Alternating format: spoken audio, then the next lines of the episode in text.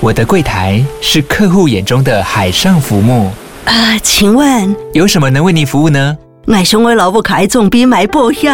没问题。不过我讲需求讲不清楚，你慢慢来。办您靠岸，台银人寿一直都在，以安心、可靠、诚信、稳健为本，尊重多元，关怀弱势。因为台银人寿，我不再漂流。以上广告由台银人寿提供。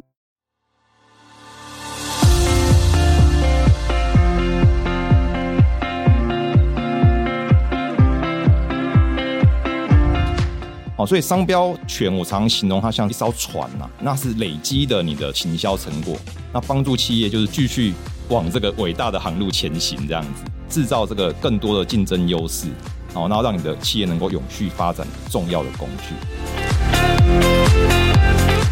好，多水它可能原来只是认为是一个标语，好，认为是一个不是一个品牌，那经过它长期的使用，已经让大家认为很有名，它连接到的是大家认识的是一个商标。他就因为既有这个后天识别性取得商标，就我了解，好像法白也是商标也是有取得后天识别性啊。我觉得这是一个很棒的例子啊。其实过去我们会提到多喝水，那现在未来我们教科书再加一个例子，就是这个法律白话文运动哈，取得后天识别性这样的案例。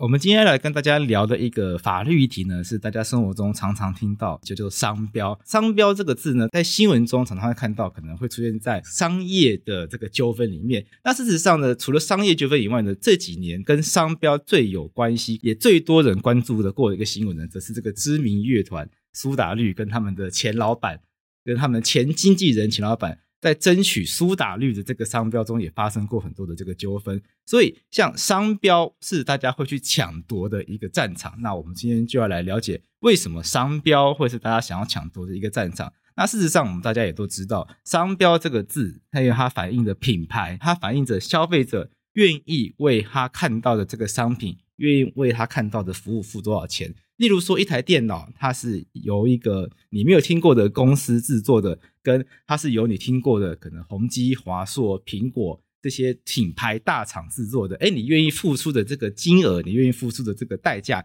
诶，可能就会落差很大。所以，所谓的商标，它其实常常就会反映了不同，而且程度相当有落差的这个商业利益。那当然，它就会成为各家厂牌、各家企业他们愿意付出额外成本。来去维护，来去争取的对象。然而，这些企业、这些公司，或者是这些可能创业者，他们常常可能在事前，因为没有想到啊，原来我一开始经营的这个品牌，日后会成为一个这么有名的一个、这么有商业价值的一个品牌。所以他们在事前呢，因为没有事先约定好品牌权的相关约定，所以导致，诶，品牌做起来之后呢，大家开始蜂拥而上，大家都想要把它。占为己有，然后最后就会产生很多诶，其实一开始不需要有的这些法律纠纷。那我们针对这些法律的这些知识，尤其今天针对商标，那我们就特别邀请到千众国际法律事务所的主持律师，那同时也是我们经济部中小企业处的荣誉律师陈家辉律师，要来跟我们聊一聊跟商标权有关的法律知识。那么欢迎陈家辉陈律师。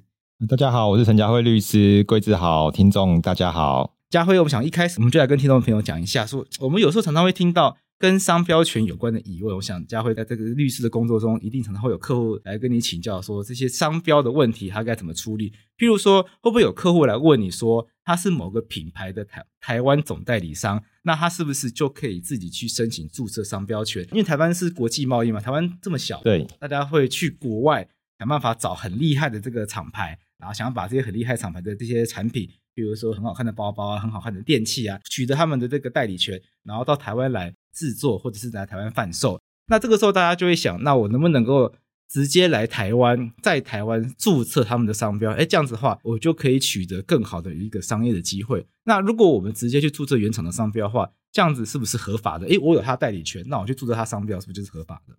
其实最近这个商标的争议哦，其实沸沸扬扬的哈。中小企业或一般的事业经营，对于商标权的这个意识哦，保护是比以前更高的。那像刚提到的这个例子，不管是艺人乐团哈，像苏打绿，或者是说最近也是有商标争议的这种网红，或是 KOL 哦，像是波特王哦、焦糖哥哥，都有凸显的这种哦商标权在流行音乐、文创 IP 哦的这种重要性。那其实也反映出这个商标哦，可能要提早布局的这样的议题。乐团艺人的这种议题啊，其实它涉及的比较像是说我使用了这种著名的姓名啊、艺名、笔名去申请商标。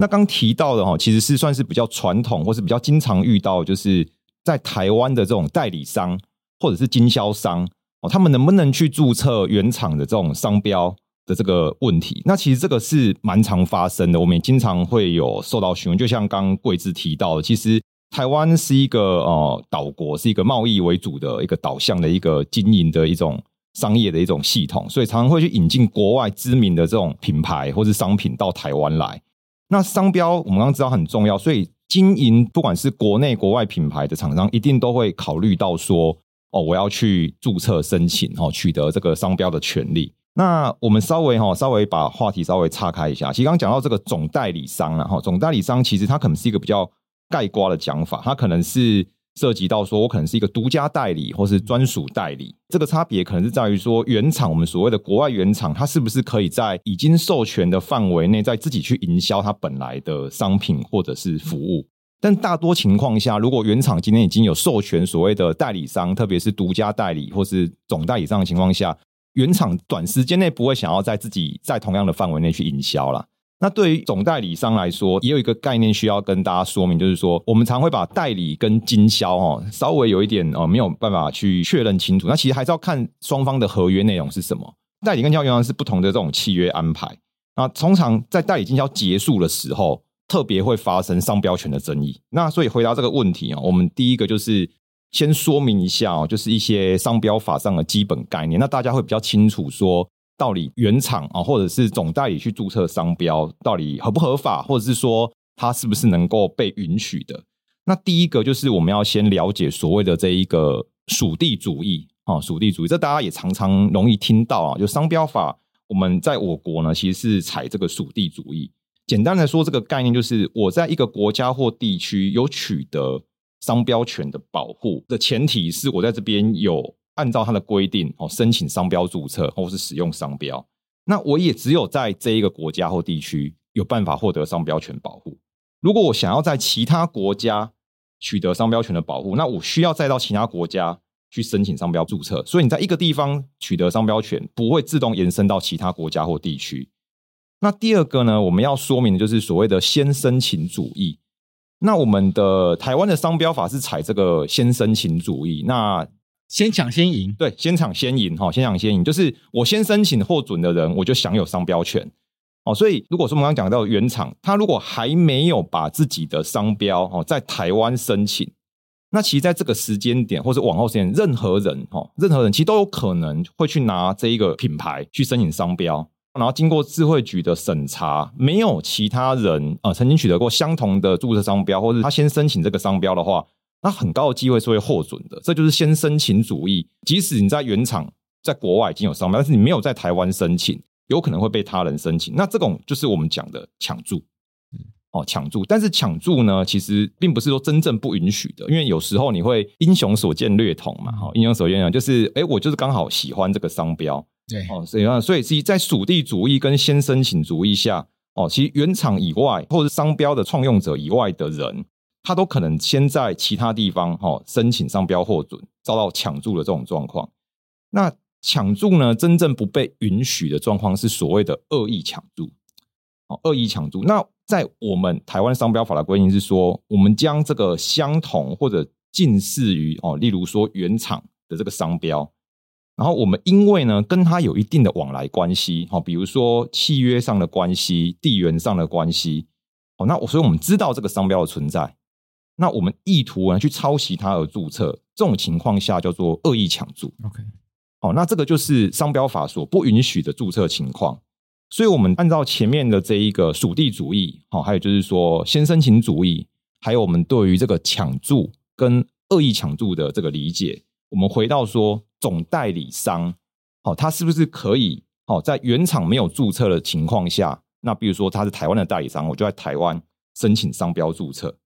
这种抢注其实就是抢注啦。嗯，一般来说，这种抢注呢不被允许的原因是在说，既然你是总代理商的话，哦，那很容易被举证说你跟原厂之间是有业务往来关系，因为法条就直接写业务往来关系，对，或者契约关系，或者契约关系，你们通常会有签这个代理约，对，我是经销约。哦，那你有这个授权的这种契约，那所以其实你是知道这个原厂的，知道原厂的厂牌的。哦，所以在这种申请的情况下，原则上是不能获准的。但是为什么还是有例外获准？因为呃，国外的厂牌，呃，智慧局可能不见得会知道，嗯，不见得哈，可能知道，可能不知道。那通常这一种情况，通常是要借由原厂来举证。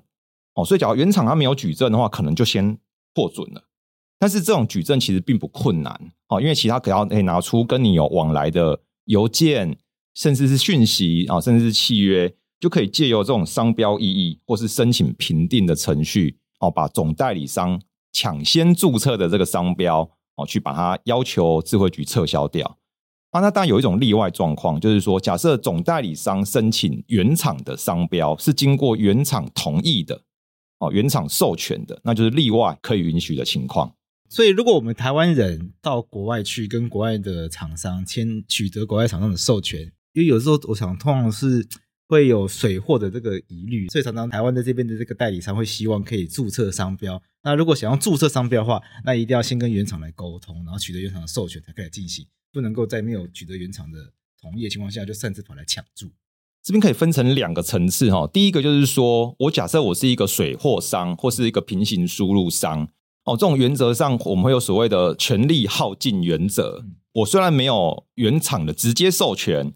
或是说我并没有去取得商标的注册，原则上你贩卖的是原厂真品哦，真实的产品的话，你可以去做这种平行输入或是水货的这一种营业。那但是对于这种平行输入商、水货商，或是说你想要转变成代理商的话，你就会在意商标这件事情。因为假设你今天没有办法去。哦，行使这个商标，其实你会担心的是说，可能有别人仿冒的问题，或是说，今天假设是水货很多，也有可能是假货啦。对，哦，这时候可能商标就会发挥它的作用。哦，那这是你做平行输入或是水货的这种状况。那前面讲的，如果假设你是总代理商，其实我们就我们自己的接触到的状况，大部分哈，大部分原厂其实会在这个代理合约或者是说经销合约里面。去约定说这个代理商或经销商怎么样使用他们的商标，OK，哦，怎么样使用商标？所以其实一定会提到商标，通常都会提到商标的这个使用的问题。那当然进一步，如果说他有同意代理商哈，代理商去申请商标的话，那当然我们会认为是比较好的情况，防止仿冒的情况，你可以自己来处理。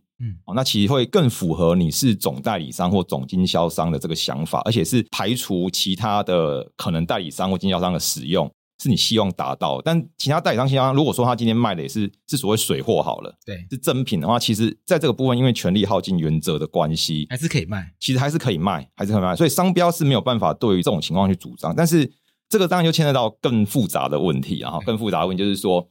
呃，如果说今天国外跟国内的商标持有人是不一样的，比如说国外的持有人是原厂，那国内的持有人是这一个代理商的情况。那我今天水货商他是从国外去进口这一个商品到台湾来卖，对，哦，那对国外的商标来讲，他当然有第一次权利耗尽，对，哦，那在国内的话，因为商标权是不同人的，对，哦，这边就会有一些争议，哦，有一些争议。就我自己的了解，因为你不是跟总代理商买的，对，那商标又在总代理商的身上的话，其实对他来说，他的并没有完成第一次销售。对他来说，权利没有耗尽，没有耗尽 哈，没有耗尽，所以你等于好像是这个其他水货商，你还是使用这个商标的情况下，好像也会侵害这个总代理商自己去注册的商标哈。那这部分我认为有争议，我自己没有定见啊。那法院的话，我这边看到的是说，有认为说这样子一定的范围内侵害国内总代理商商标的情况，哦，那也有。可能认为在某部分的使用是没有的，就是各种各样的见解。对，那这这个是我认为这个是一个比较特别的情况哈，比较特别的情况。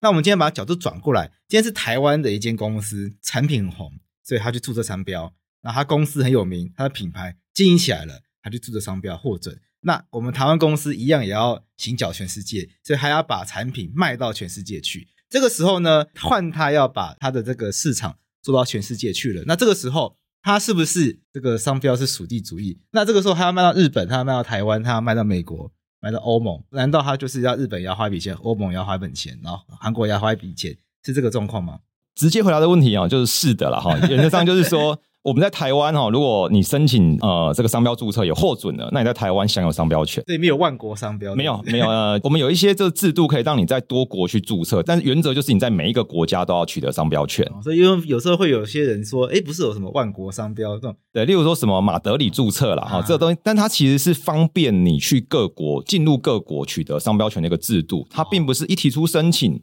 或是你在一个国家取得商标权，它就自动。在其他国家或地区取得商标权的保护，所以你只在一个地方申请，你是无法在其他地方哦的这个商标法受到保护的。所以你一定要在其他国家也有取得商标权哦，才能得到当地哦商标法对商标权利的保护。所以假设我们想要把台湾的这种哦厂商他们自己这种优质的商品或服务，我要行销到其他国家哦，原则上你还是必须在其他国家申请。商标获准，这个是有重要性的哈，这个是也是必要的哦。第一个就是说，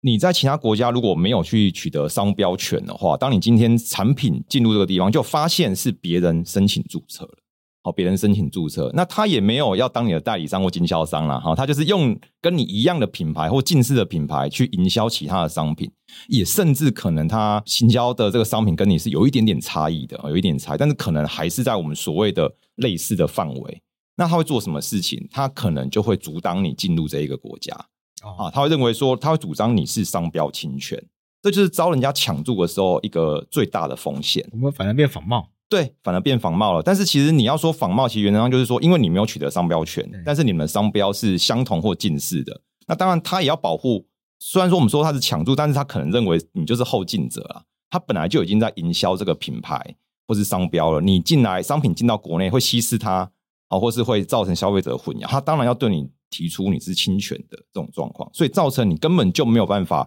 用这个品牌进入这一个国家或地区哦，就是因为比如说已经被人家抢注。那这种例子其实大家也应该蛮容易联想到的。那当然这个没有特别的一个看法，只是说大家常听到说国外或是台湾的品牌哦，过去在进入中国市场，因为大家认为中国市场很大，对，但是其实这个品牌常常到中国就换了名字。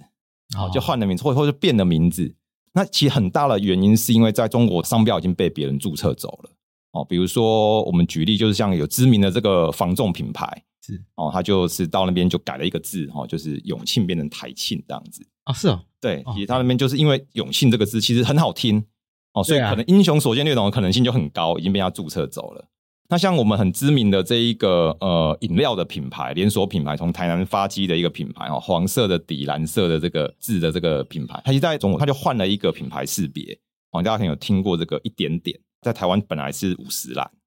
哦，那当然他们也可能只是想要换个品牌啦，但是其实很大的原因可能是本来的名称在中国已经被注册了。那第二个部分就是说，我们认为在国外需要注册，当然就是回到前面最简单，就是怕别人仿冒啦。如果说你今天是优质的产品，你有良好的信誉，你已经承载了消费者对你的一个认同跟识别，那不肖的业者就很喜欢仿冒哦。这种就是他仿冒你的商品，仿冒你的服务，想办法借由这个东西来取得这一个利益，然后搭你的顺风车。所以其实你一定要在你假设商品跟服务想要到国外去行销、去拓展的话，其实商标要先走，商标要先去注册。哦，不然的话，第一个前面的你可能被别人家抢注，你可能自己注册不了，还变成侵权。第二个就是说，避免他人的仿冒。我自己想要额外提一个第三点，我认为重要性哈，就是其实商标价值的核心哦，其实就是行销成果的累积。商标本身申请完，它本身是没有价值。OK，它是经过这一个商标的权利人、申请人不断的使用、投入这个广告行销的成果，它才能够反映出商誉。商誉是有价值的。它就是借由商标权利去反映它的价值，那它价值从何而来？就是你长期投入的广告行销成果，或者是消费者对你的产品或服务是优质的这个认同，它是经由使用去累积的。那什么东西可以承载这一些累积的成果？就是商标权。如果你今天没有商标权去承载它，就很像你投入的行销成果或是认同放在路上随便人家使用。随便仿冒，但是你没有办法主张权利。当然，我们还有所谓的公平交易法可以去主张，但是那可能是要注明的情况。好，所以商标权我常常形容它像一艘船呐，那是累积的你的行销成果，那帮助企业就是继续往这个伟大的航路前行这样子。好，那去制造这个更多的竞争优势，哦，然后让你的企业能够永续发展的重要的工具。像刚刚佳慧有提到这个抢注的这个状况了，像这个在对岸很多这个台湾或者是其他国家品牌，在还没有进军对岸之前呢，在对岸就已经发生被这个商标蟑螂抢注的状况。像我自己也知道，就是台湾有一个很著名的日商品牌叫无印良品。那比较有趣的事情是，对岸抢注的这个状况呢，对岸也有一个公司也用走了无印良品这个商标，但他们就有注册毛巾这个类别。是这边的无印良品在对岸可以卖很多东西，但单独就是只有毛巾这个商品，他们会用良品计划，他 们不会用无印良品这个标签，不会用这个商标。所以一旦遇到这种状况的时候，就会造成企业很大的困扰。那也包括苹果电脑当时 iPad 上市的时候呢。iPad 这个字听说也立刻被抢注，所以日后花了非常多的钱去处理这个 iPad 这个商标。那这个时候就来请问陈律师，那我们要来保护商标的话，我们有没有一些法律上的一些相关限制来去处理这种商标抢注的这种让我们觉得哎，其实很破坏市场公平竞争秩序的这种行为？因为有时候这个真的很难防，我们根本没办法预期我们的商品未来会到哪个国家、到哪个市场去。比如说，你说苏打绿有办法预期自己十年后会这么红吗？大家当然都希望自己变红，法律白话王也希望自己未来可以进军中国。但谁知道？我们当然希望我们可以，可以我们当然希望自己可以进军欧美。但是我们，但我们中文节目要进军欧美，但一定程度的困难。但如果未来有这个机会，我们当然也想。但是谁想得到呢？常常是原来已经可以做到这件事情，说，哎，搞不好商标已经被注册走了。对对，那我们的法律有没有一些东西可以来保护我们？我想这个呃，会稍微再扣回我们前面说明的，就是恶意抢注的状况了哈。假设说我们今天的品牌哦，已经在一个地区或一个国家，它已经是一个知名的品牌或商标了哈。比如说我们刚刚提到的这一个无印良品。或许他在日本，或是说在亚洲地区是相当有名的。那为什么在中国大陆好像有碰壁的状况？就是说商标它没有办法获准，甚至是说是让其他人取得了哦，自己在一个本来有营销商项目上是没办法取啊取得商标的。那当然就是回到说他。被其他人抢注了这个状况，到底是善意还是恶意的？那也涉及到一个国家，它的商标法制是所谓的这个先使用或者是先申请的这个原则。好，那一般我们大陆法系或者说不要提到法系啊，只要我们只要常接触到的国家，其实现在大概都是先申请主义，先申请原则。所以，像假设我今天呃已经呃有这个不错的品牌了，我只要晚了注册，你未来有一个很呃很大的问题是说。你虽然可以用恶意抢注去把这个他人、第三人的商标去撤销掉、哦废死掉，但是如果他不是恶意的呢？他不是恶意，就像我们刚刚前面讲的，就是英雄所见略同嘛，哈，你就必须要去举证这件事情。所以假设你今天没有办法举证，或是举证的难度很高的时候，真的就可能需要在这个地区把商标拱手让人了。哦，这是可能。假设你没有办法证明你是恶意的，虽然说这个恶意我们现在都放得比较宽哈，比如说你有地缘关系。哦，或者说两岸或是国际贸易频繁哦，当地的消费者很容易认识这个品牌。好像国际的商标争议，大概都是以这样的方式来举证的。哦，可能大家都认识爱马仕，大家都认识 LV。哦，虽然说他在可能某个地区没有注册，但是很难你不知道这个商标。那他们在这种商标争议案上啊，异议废止或撤或评定的这种案子上，他们就比较容易取得哦这个优势。那如果说你的品牌刚好没有那么有名。哦，很不错的品牌，但可能还没有那么有名，还不够红，还不够红哈。那这个红不红又是谁来判断？大半就是就是主管机关的审查委员或是法院，哎，他们刚好觉得说这个名字很容易想到啊，哦，那个不一定是抄你的啊，哦，那可能你未来在这边注册的时候，你就没有办法哦，就被人家抢注，你没办法做什么主张，这就比较遗憾，我就比较遗憾。那其实总结的观念就是说，以我自己的经验，然后这件就是说，你能不能预期到你未来十年会很红，可能没有办法。但是我自己会给企业主或事业主，就至少做一个想象的时间点哦，大概是三年到五年。OK，假设你觉得三年到五年你想要往外走，想要去其他地方去发展的话，那以这个思考范围去看你的商标布局够不够完善，能够想得到的地方，有想要去的地方，我觉得就可以提早去申请注册。往后看三年五年的布局，假设未来的三年五年，我的策略规划是要去哪些国家？对。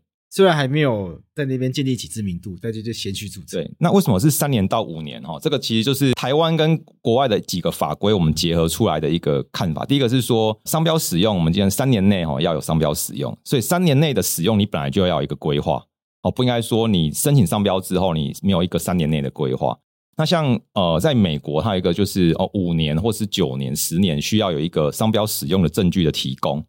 哦，所以我们就会建议说，至少在商标使用上啊，企业主至少有一个三年到五年的规划。那假设说你未来十年，第十年才想要去某个国家，那时候已经被抢，那我觉得那或许确实远了一点。嗯，那如果说你有这个想法，你有这个风险的意识的话，那当然就是越早越好。假设有一间公司来找陈律师，他说我们有这个商标布局三年五年，我们就帮他做了一番研究，他想要去新加坡、马来西亚，可能印尼哈，想要去前进东南亚这样子，然后发现哎。完蛋了，印尼已经有人先注册了。那这种情况下面，我们先假设印尼法律跟台湾都一样好了。那这种情况下面，难道只能花钱把它买回来吗？因为我们已经在做布局了，哎，发现已经有人注册的话，难道我们就只能花钱，眼睁睁看着完蛋了，已经被注册？哎，搞不好人家是善意的，因为确实还不够红。是，是那难道这种情况下面，我们就只能花钱把它买回来吗？对，这个部分就是呃，算是一个棘手的问题啊。就是我们前提就是说，假设呃，这个国家的法制也是所谓的先申请主义。那刚刚如果说我们假设别人先在当地注册状况也是一个善意的，哦，也是一个善意的，就是说他就是跟你刚好想到一样的商法，甚至比你早注册很多，哦，甚至比你早布局的话，好，那当然，我觉得第一个说只能把它买回来，还有个问题就是说，别人愿不愿意卖啦。好，别人愿不愿意卖了啊？那当然，通常愿意的前提就跟你的出价会有关系。所以刚刚贵枝有提到个例子，就是苹果的 iPad 在经过中国大陆的时候，其实这个商标其实好像已经被注册走了，后来花了高价去买回来。好，所以这种情况下，确实我认为就需要去衡量说，你在当地把商标买回来的这一个花费。跟你去调整你的商标，怎么样去衡量它比较好？好像比如说刚提到的例子，就有台湾的厂商到中国大陆后来变更了这个商标，他可能就是没有考虑去买回来，或是想买但可能找不到人，也有这个可能性。那另外还有一个状况就是说，我们有一个所谓的先使用，假设是先使用的状况，比如说你比别人先使用，但是你只是晚了一步申请，晚了一步，别人跟你也不认识，他也不认识你的商标，他就是比你早申请，但是你可能已经进到当地先使用了。只是你的布局稍微晚了一点，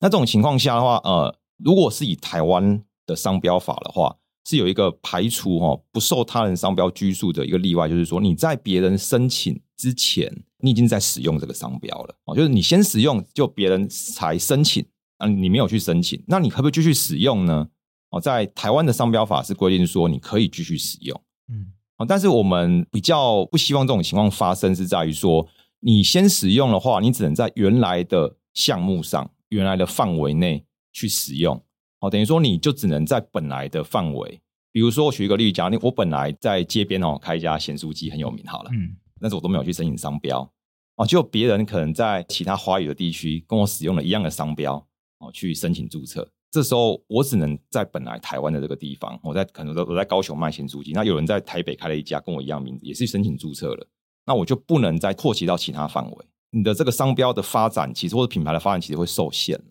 会受限。虽然说你有先使用的保护，哦，先使用，就是说你比别人先使用，别人之后不能对你主张商标权，但是对你的商标讲，你的发展可能就受限了。只是说你不会那么快就直接被认定侵权了。所以在被抢先注册，然后对方又是善意情况下面。法律还是给予一些相对应的保障，就是因为你先使用，对，在台湾商标法律，即使是在台湾被先注册。那我们的产品是先使用，对，那我们还是可以继续使用，但是我们就只能继续使用在一开始使用的那些那些产品上面，对。所以举例来说，譬如说像无印良品，它是什么都有的嘛，对，它有毛巾，它也有什么香氛，还有可能各式各样的日常家居。那一开始就卖毛巾的话，不好意思，日后卖那些东西都不能用，你都要想其他名字。对，有可能会造成这种情况，就是假设你没有注册，那别人先注册了，别人又不是所谓的恶意抢注，对，或是被认定不是恶意抢注，OK，那你可能你好，你可能先使用，你没有侵权，但是你未来就不能再拓及到其他项目去。像法白有 Podcast，假设法白是被抢注的话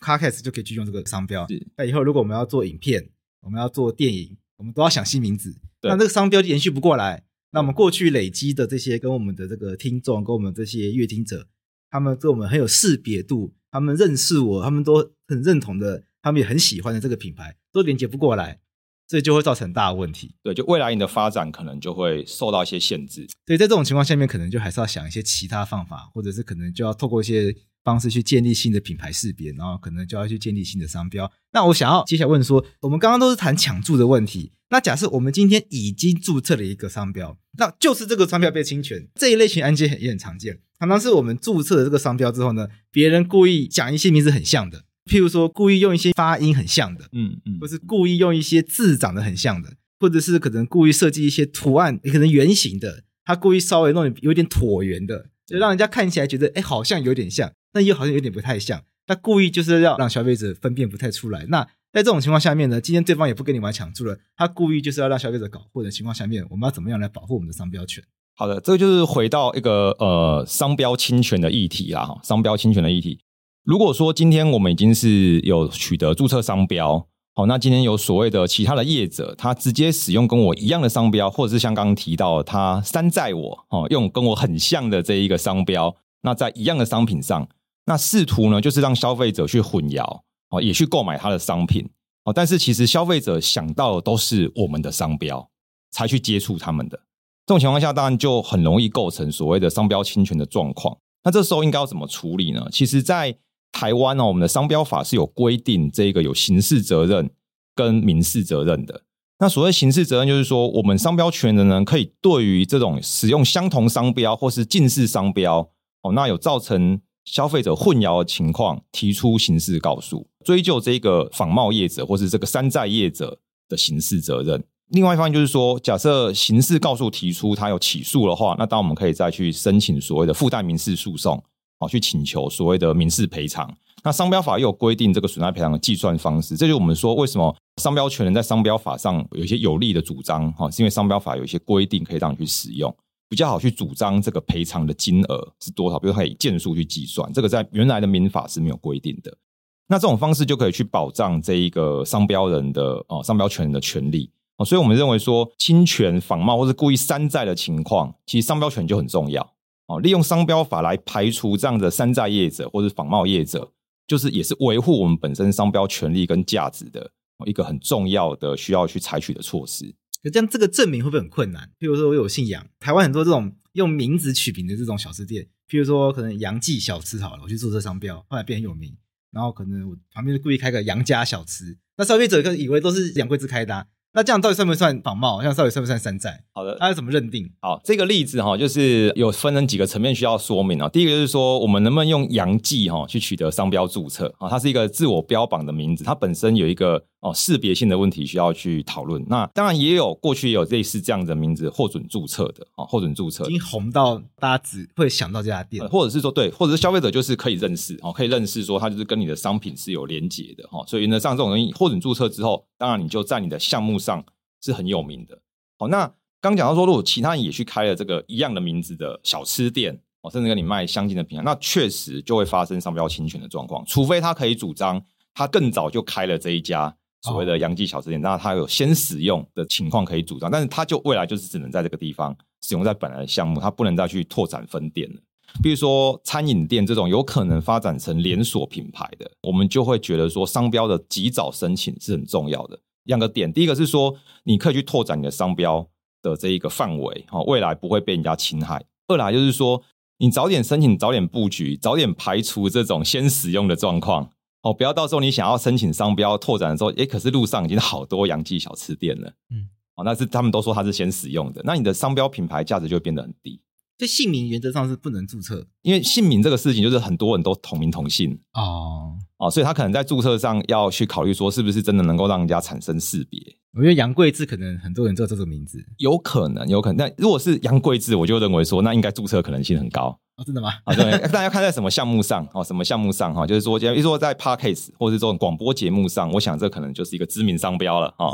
知名商标。那对，那如果说今天假设有人用一样的名字去申请在小吃店。诶，或许跟法白就没有冲突，对，还是要看这个名字本身有没有已经建立起一定的消费者的识别的呃，能够产生识别性啊，能够产生识别性，然后跟商品跟服务项目一起结合来看，这样。有一个很有名的这个三明治叫洪瑞珍，他们也有发生这个双标取的，就因为洪洪瑞珍也是很有名的案例，对，因为台湾一大堆洪瑞珍，但是大家。如果看过一些商业杂志的这个报道，就知道其实他们背后是很多不同的人在开的。对，然后彼此之间就是告来告去。对，就是他们就是本来这个有名的洪瑞珍商标，那后来分家的关系，哦，那商标权可能在某一个分家的身上，他没有取得商标权，但是他还是想让大家知道说，它是源于这个洪瑞珍品牌的商品，因为很有名嘛，大家都会想要使用所谓商标的价值。那但是他没有商标权，他变成就是仿冒。本来有商标权的这一个，可能是本家或是分家，这我不太确定。但是商标权不在他身上，就会造成仿冒的这一个结果，造成侵权的结果。那以这个案子来说，他是有刑事责任的哦，也被提出刑事告诉了。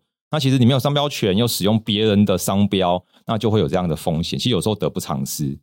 所以就回过头来，就像我们一开始讲的，很多的这个合作的很多合伙的伙伴然后很多是家族的创业，一开始大家都是很要好嘛，甚至是家族是亲戚。一定都是觉得这个家和万事兴，讲好了就算数。那可能长辈过世，或者是这个一开始合伙的这个都是在很年轻的时候，这个事业做起来之后呢，哇，有有时候这个钱真的太大了，大到已经忘记当时很年轻时那个一起吃苦那个记忆早就忘掉了。所以大家就开始要去抢这个红起来这个品牌。那抢到的那个人呢，就开始去告其他没有抢到的。可是，在法律上面，你没有拿到商标权，就就是比较吃亏，因为法律上就是有商标权的那个人才能主张商标权。那你没有拿到商标权，你却继续使用的话，那不好意思，你就是比较吃亏，你就是有可能要成为侵权行为人，甚至可能构成刑事责任。所以一开始就要把这个商标的权利的归属约定好，甚至大家未来假设不愿意继续合作，要分家的话，这个商标的权利要如何来分配，一开始就来决定好的话，会是比较好的做法，至少大家可以好聚好散。那我们最后，因为我们刚刚。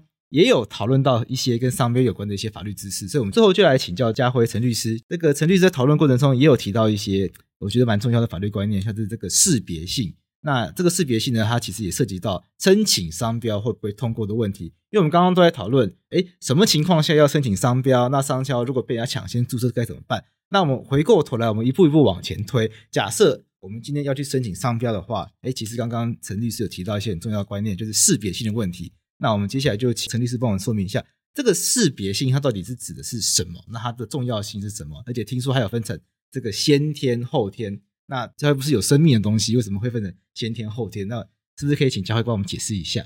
按照这个商标法的规定啊，哈，我们今天如果要核准一个商标，当然在法律的讨论上就会有所谓的积极要件哈，消极要件。那其实最重要的这个积极要件，也就是商标具有的这一个要件，具有的性质就是识别性。那我们简单的来说，就是说我组成一个商标的图样，它有这个文字、图形或记号。那它要让这一个消费者可以认识它是用来指示商品或服务的来源，而且可以跟别人的标示相互区别。哦，那具有这样子的功能，我们就叫做它具有识别性。哦，具有识别功能。那如果我们举一个比较简单，大家可以联想的例子，就是说，呃，苹果或是 Apple，它在这个智慧型手机或三 C 产品，哈，它是能够让我们认识说它是指示到这个美商苹果公司的产品，它很有识别性，它可以作为这个电子产品手机的这个商标。那如果说我今天开一家水果行好了，哈，我就卖苹果，我叫做苹果水果行，哈，这是一个我蛮常举的例子，可能他就只能认为说这个苹果是在描述你卖什么东西。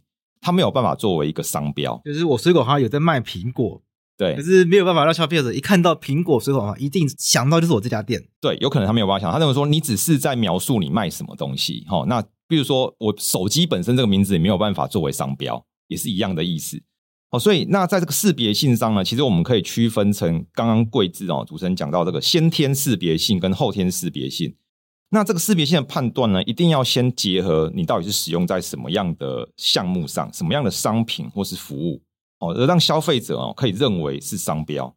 那原来的使用的这个文字、记号、图形，就能让认为说这是一个商标，我们叫做有先天识别性。那如果说它本来不是，它本来没有办法认为有先天识别性，那你可能就要需要经过一定的时间，广泛的去使用。哦，让消费者认为这个本来没有识别性的商标产生了和特定的企业或个人连接的这种印象，那我们就认为说这个产生后天识别性，就像败部复活了。哦，本来是没有先天识别性的，经过使用之后认为有识别性。那呃，大家最常听到的例子就是过去有一个很知名的，现在也是了哈，就是这个矿泉水的品牌叫多喝水。哦，多水它可能原来只是认为是一个标语，哦，认为是一个不是一个品牌。那经过它长期的使用，已经让大家认为很有名。它连接到的是大家认识的是一个商标，它就因为借由这个后天识别性取得商标。就我了解，好像法白也是商标，也是有取得后天识别性。我们也是用后天识别性的方式，对，然后取得这个核准。那这个叫学理上叫做第二意义啊，就是它本来的意义是它本身的描述的这个文字。哦、那第二意义的第二种，我自己的形容就是它产生了商标的意义。仿佛在字典上面得到了一个新的解释，叫做某某人某某商品的商标。哦，那就是取得后天识别性。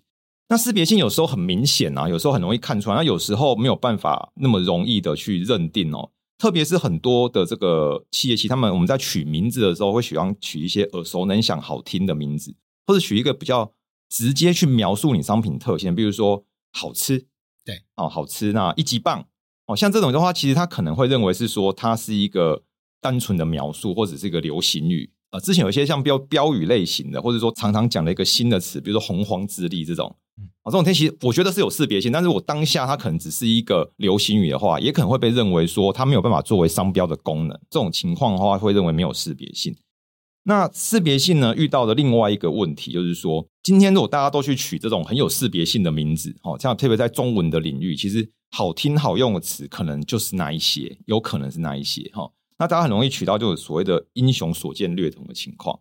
好，那其实就会延伸到另外一个议题，就是说，诶，如果你申请的商标已经有别人注册或申请在先的话，你也可能会因为这样子而没有办法去获准注册。所以识别性的有无跟你有没有跟别人近似，哦，大概就是商标申请注册最需要去注意的两个项目。就是识别性，就是申请商标会不会通过的关键，是一个关键。就是制裁局他们在判断能不能给你商标的时候呢，他们会审查的关键就是你送来申请的这个商标能不能够让消费者判断这个商标到底要连接到什么东西？对，可以连接到是一个事业去提供的商品或服务，而不是只是在这个文意上面。对，不是说明这个商品的本身，或者是在说明它的特性。像刚刚这个陈律师提到法律白话运动，一开始我们去申请的时候呢，一开始被打回票。嗯，他说：“哎，法律白话运动它是有字面意思的，因为它就是帮法律做白话文的运动，所以。”消费者啊、读者啊，或者 Podcast 听众啊，看到法律白话运动，他不会理所当然想到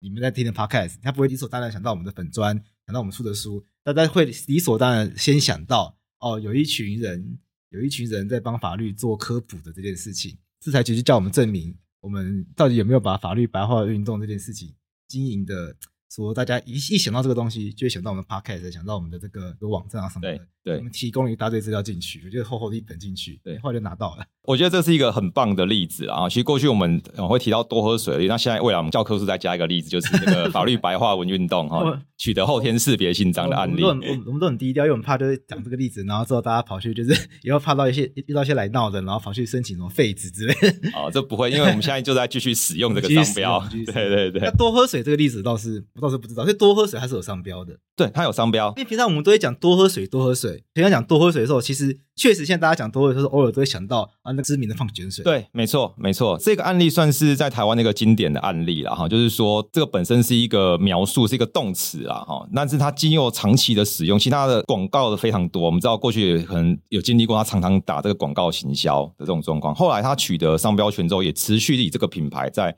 贩售这个商品哦，所以大家都知道，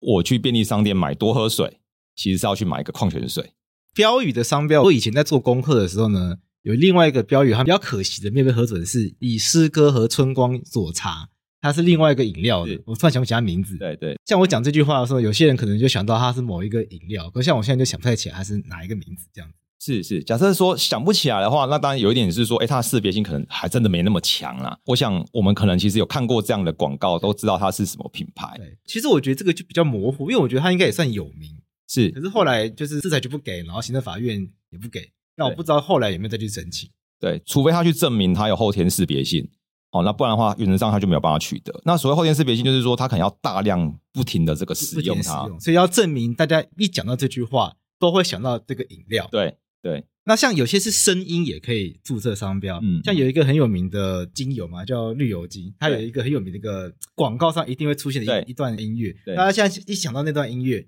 都会立刻想到绿油精，所以这样这样子透过声音建立出来的识别性，它其实也可以让这段音乐、这段声音拿去申请商标。对，其实就是所谓的呃，我们现在已经开放了，已经很早就开放了这种所谓特殊形态的商标。我们对于商标过去的印象就是文字、图形、记号所结合的这种平面的这种印象。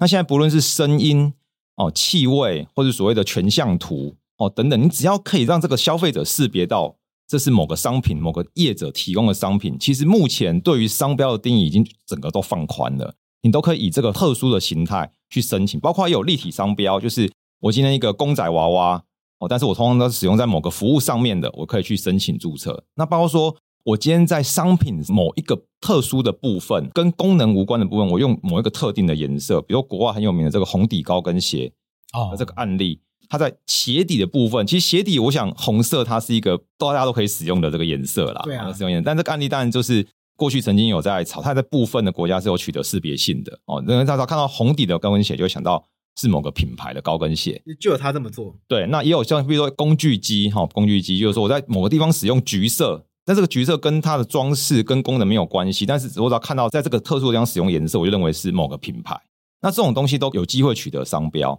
所以大家对于商标的想象其实是可以再放宽的，只要让别人连接到，比如说气味也可以哦，气味。如果说你这个气味不是只是为了营造香气。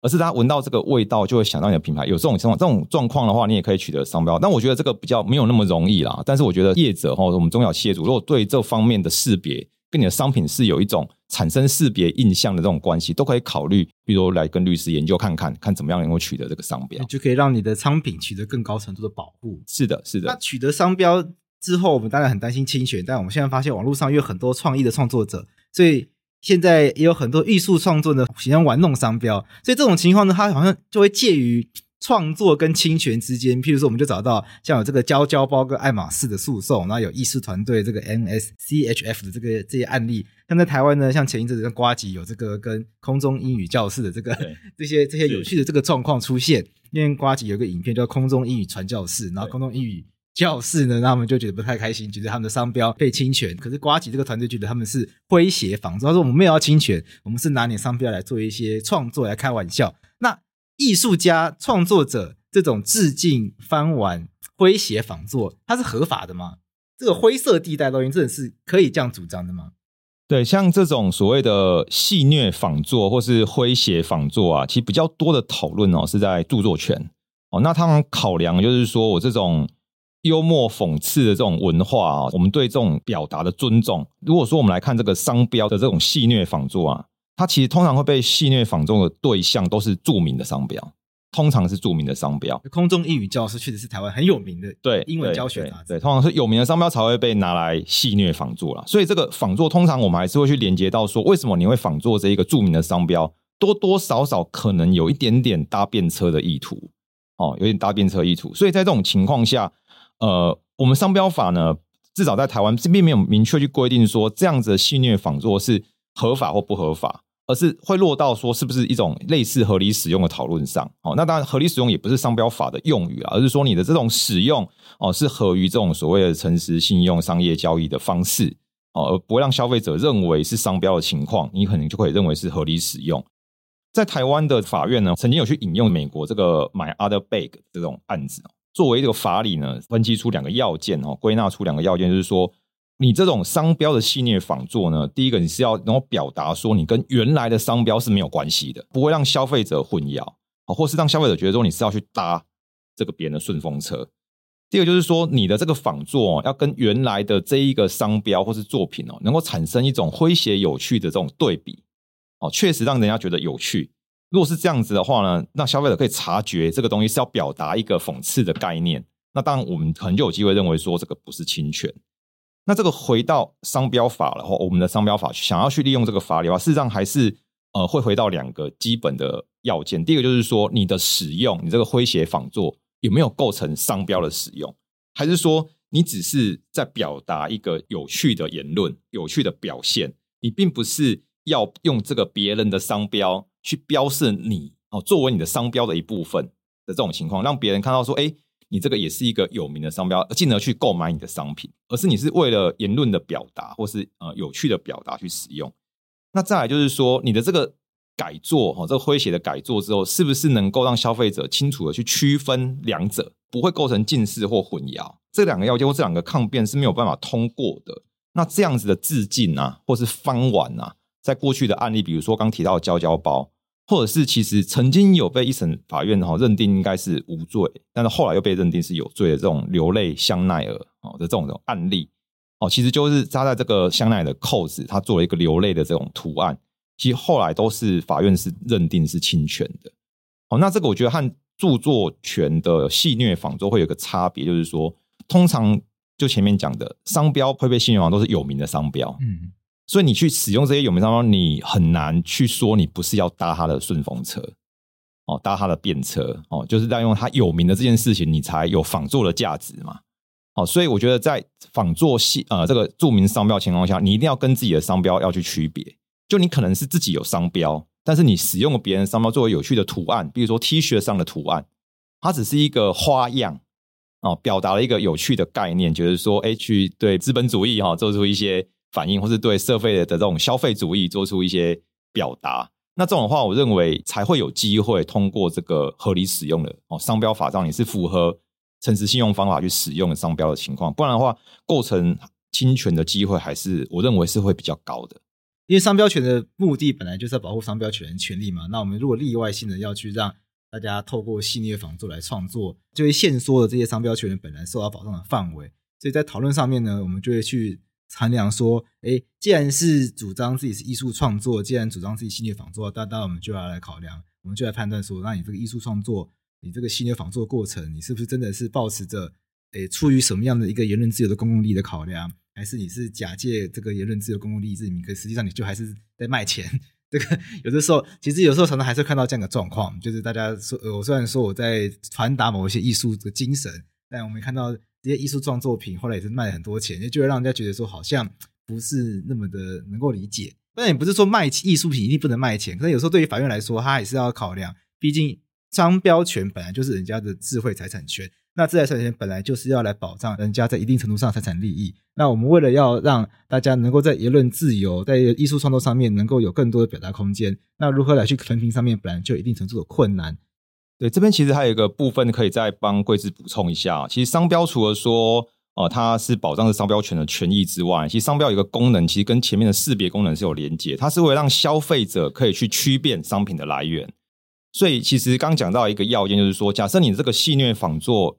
还是让人家联想到是本来的这一个知名商标的话，那可能对消费者来说，它就没有办法产生这个区别的功能，它造成这个混淆的结果，那是会使得这个。哦，交易的这一种可以识别的这个公共利益也受到损害，对消费者来说也是会有一定程度的风险产生。对对对，可能这真的会买错，有可能会买错。对他可能觉得真的是著名品牌，他买爱马仕的一个有趣的一个包，甚至是新的商标，爱马仕就买到娇娇包。对，有可能就发现完全跟爱马仕是没有关系的这种混淆的状况啊，那是也是商标法希望避免的。好，那我们节目的最后，我们到尾声，我想最后想要请陈律师。来提供我们来针对我们听众，这集是针对中小企业主所设计一个单元。那我们希望陈律师可不可以给我们听众朋友在创业的时候一些商标权益的保护指南？因为在创业阶段，企业还正在成长，那企业在成长可能从非常草创，然后到开始萌芽，然后开始逐渐茁壮，在各个不同阶段，诶，到底适合在什么阶段就开始来申请商标？因为申请商标这个费用，你要说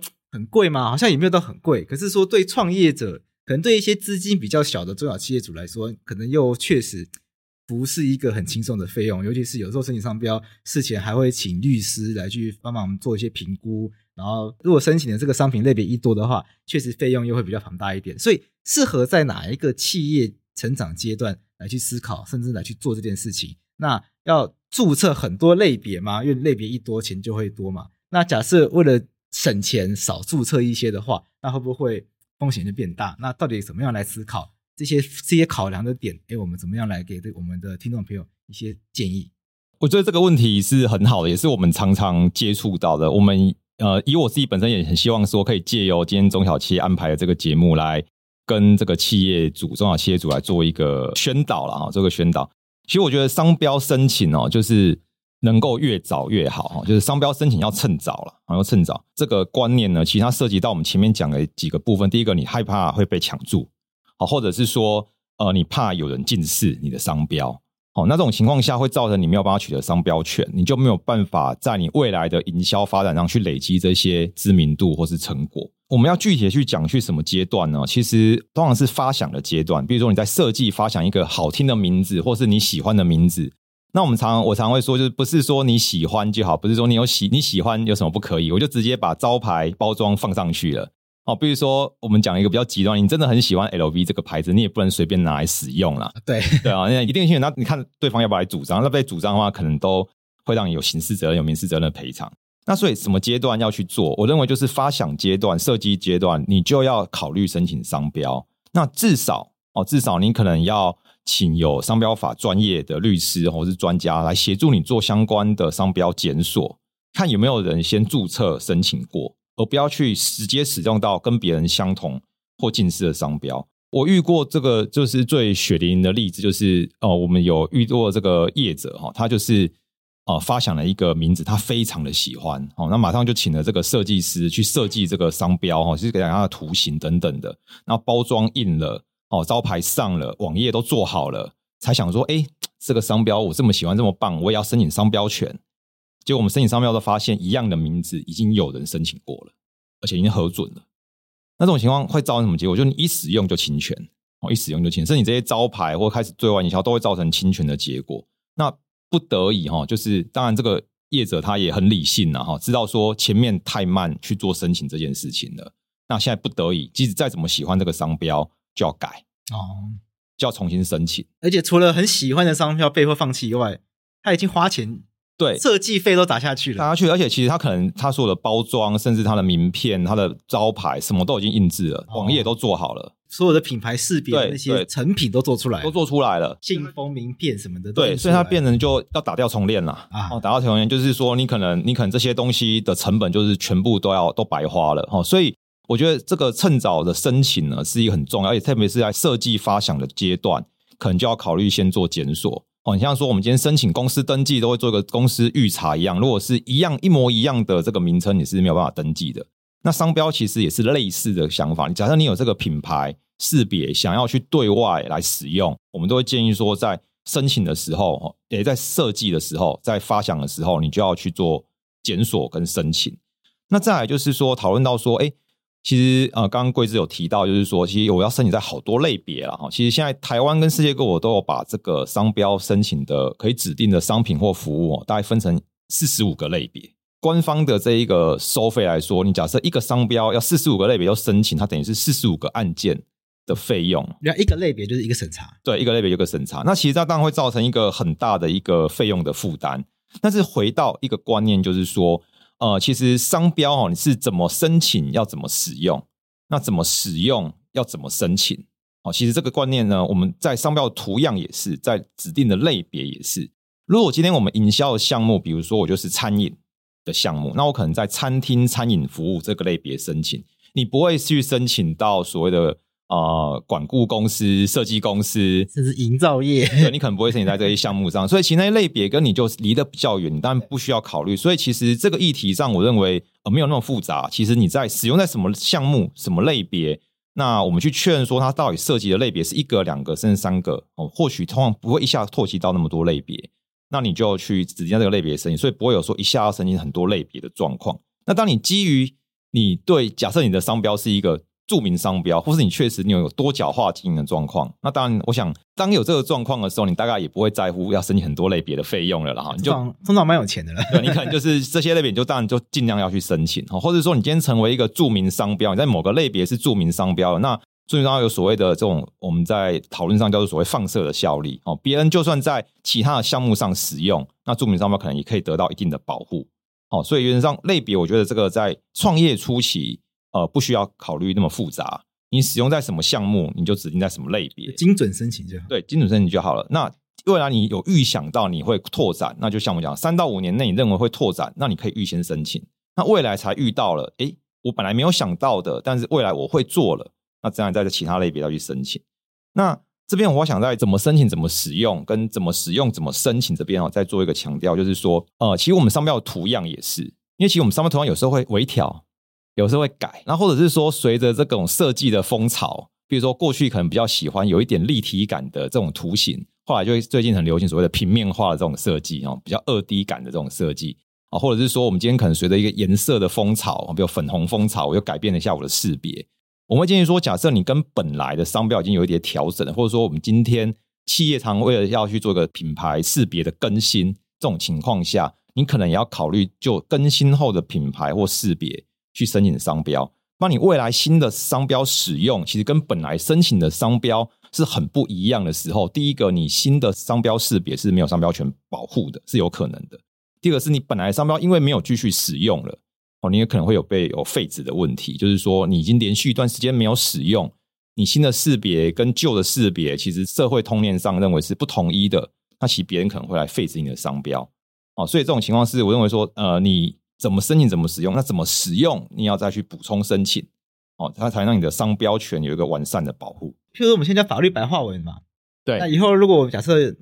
取一个新的叫法律好好懂，乱讲的，嗯嗯，我会觉得，哎，法律白话文就是法律好好懂啊，是这样就会被认为差异太大，差异太大，差异太大。可是我们会觉得，哎，文艺是一样的啊，对对，是这样，制裁就会觉得是完全不一样的商标。呃，我认为其实假假设法律好好懂也能够取得商标的话，它应该跟法律白话文的文字已经不一样了哦，因为文字也不一样啊，那观念可能有接近的地方，但是我们应该是说在同一性的判断上是比较严格的，它跟近似不一样。我应该要觉得说它是同一个图样的这种感觉哦，就看上去字要长得就要对，就得到一样的印象的。哦，得到印象的话，我们才会认为说是具有同一性。所以假设今天我真的呃有一个法律好好懂，它是有识别性的，可以取得商标的，那我就会建议说贵志这边要赶快补充申请，要自己去把它注册起来。对对对对对，okay. 就是听众朋友的公司已经有商标，可是未来品牌一定会成长，有子品牌出现。或者既有的品牌常常也会有调整，就会找设计师从既有的版本去做一些调整。对，那这个时候调整出来版本，如果已经跟原来已经有个落差的话，就建议再去申请一个新商标，干脆两个都把它拿在手上。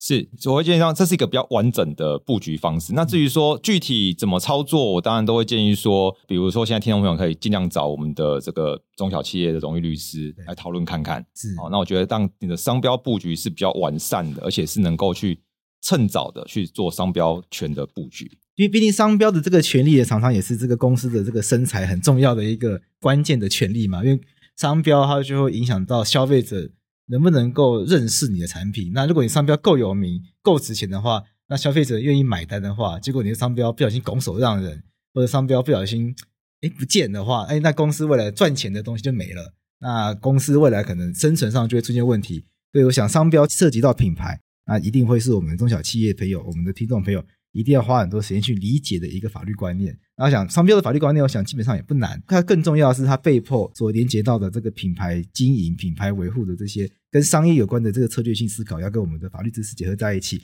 那我们今天非常感谢陈家辉律师来跟我们分享这些跟商标有关的法律知识，那也同时带给我们很多跟商标有关的品牌经营的相关的商业观念。那最后，这最后，像刚刚陈家辉律师有提到的，如果中小企业朋友你们遇到法律问题的话，那欢迎大家透过中小企业法律咨询网提出你的问题。那如果遇到比较复杂的法律争议的话，那也可以透过咨询服务网预约与荣誉律师进行一对一的免费法律咨询。那一样，中小企业处也会统计每年常见的法律问题。那会提供时事相关系列主题办理实体或线上进行法律推广讲座，也会提供法规宣导电子手册，欢迎大家透过中小企业法律咨询服务网来取得相关的讯息。那中小企业处今年就有提供公司法新制、劳动事件法应应解析，还有数位平台行销法规攻略，那非常的实用，欢迎大家可以上。法律咨询服务网下载专区阅读。那最后，中小企业处还有提供许多企业辅导资源，法律以外的资源也有提供。如果大家有其他企业经营相关的问题，欢迎拨打马上办服务中心免费专线零八零零零五六四七六。详细服务内容请见网站资讯。那我们这一届内容就全部结束了，我们之后再见，拜拜，拜拜。